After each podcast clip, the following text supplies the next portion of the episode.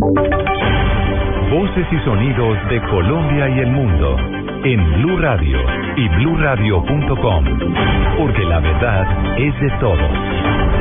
11 de la mañana, 3 minutos. Aquí están las noticias de Colombia y el mundo en Blue Radio. En un operativo conjunto entre la policía y la fiscalía, las autoridades capturaron en Bucaramanga 18 personas que pertenecían a bandas dedicadas al microtráfico y que autorizaban a menores para comercializar la droga. Información con Verónica Rincón.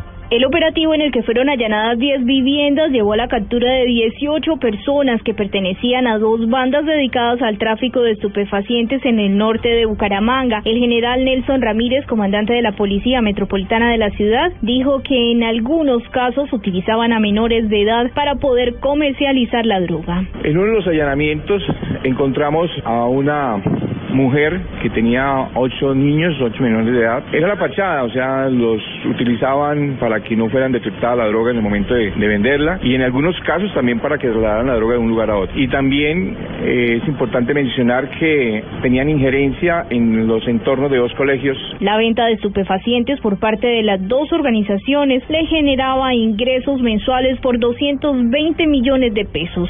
En Bucaramanga, Verónica Rincón, Blue Radio. El más reciente ataque que recibió una mujer de 29 años en la ciudad de Cali alertó a las autoridades de la ciudad por el incremento de casos de violencia contra la mujer. Las autoridades pues piden desde allí que se denuncien los hechos antes de que se presente una tragedia mayor. La información desde Cali con Estefanía Hoyos.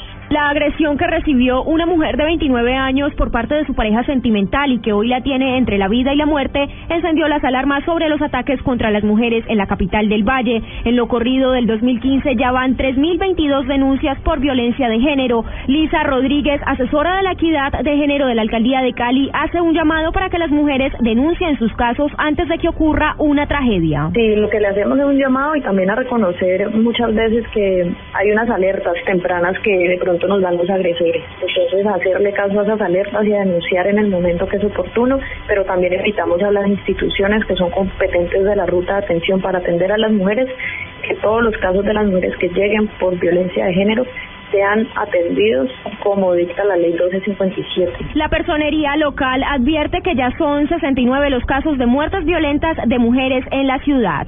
Desde Cali, Estefanía Hoyos Valencia, Blue Radio. El gobernador de Norte de Santander espera que se logre un proceso de paz con las guerrillas, con las guerrillas del ELN y el EPL que continúan haciendo presencia en esa zona del país, porque de lo contrario no habría paz completa en la región. Los detalles, Juliet Cano. Edgar Díaz Contreras, gobernador de Norte y Santander, insiste en que es necesario adelantar una negociación entre el gobierno, ELN y EPL, grupos delincuenciales que hacen fuerte presencia en la zona del Catatumbo. Considera que seguirá habiendo intranquilidad en la región si no se adelanta un proceso con estos grupos como el que se lleva a cabo con las FARC. A pesar de que es una zona difícil, difícil para, para todos nosotros, yo creo que lo importante es aquí invitar a todos que este nuevo proceso de paz que se inicia con la FARC también logre llegar al ELN al EPL y que podamos tener algún día eh, un verdadero departamento en paz como todos los, queremos. En la zona norte del departamento, históricamente, el ELN, EPL y FAR han hecho presencia, informó desde Cúcuta Juliet Cano, Blue Radio. En noticias internacionales, el presidente de Estados Unidos, Barack Obama, volvió a pedir que se limite el acceso a las armas tras el tiroteo de este viernes en una clínica de abortos en Colorado. La información, Sofía Bonet.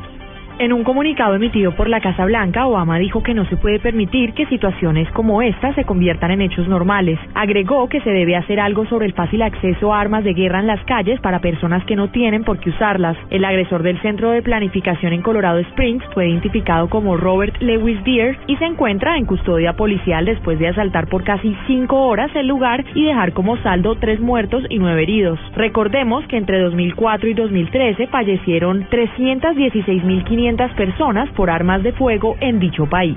Sofía Bonet, Blue Radio. En deporte, la selección Colombia sub-15 le ganó 4 a 3 a Venezuela en el suramericano de la categoría que se cumple en Valledupar y ahora es segundo en la tabla detrás de Argentina. La información con César Abadía. Con goles de Deiber Caicedo, Edwin López y doblete de Rafael Tapia, la selección Colombia infantil derrotó 4 por 3 a Venezuela en juego que estuvo suspendido durante 40 minutos por apagón en la iluminación de la cancha del estadio de Valledupar. Escuchamos a la figura del juego, el delantero Rafael Tapia. Pero siempre pensando en aportar al equipo, gracias a Dios se me da la oportunidad de marcar. Partido en el que Venezuela nos complicó, pues gracias a Dios se nos pudimos sacar un buen resultado. Con seis puntos, Colombia ascendió a la segunda posición del grupo A, que lidera Argentina con 12 unidades y mañana se jugará el paso a la semifinal del Suramericano Sub-15 frente a Ecuador, tercera con cuatro puntos. Reportó desde Valledupar César Abadía para Blue Radio. Noticias contra reloj en Blue Radio.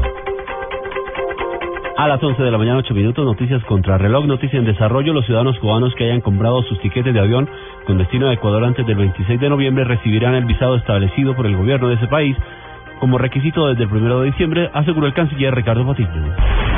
La cifra, al menos seis personas murieron este sábado al ser atacadas con armas de fuego y machetes por desconocidos en una aldea del municipio de Nueva Frontera, noroccidente de Honduras, en la tercera masacre de la semana, informó el portavoz de la policía, Leonel Sauceda. Y quedamos atentos porque un paquete sospechoso está siendo revisado en un autobús de la Compañía Pública de Transporte de Bruselas, lo que ha obligado a establecer un perímetro de seguridad cerca de la Catedral de Coekelberg. Ampliación de estas noticias en blurradio.com.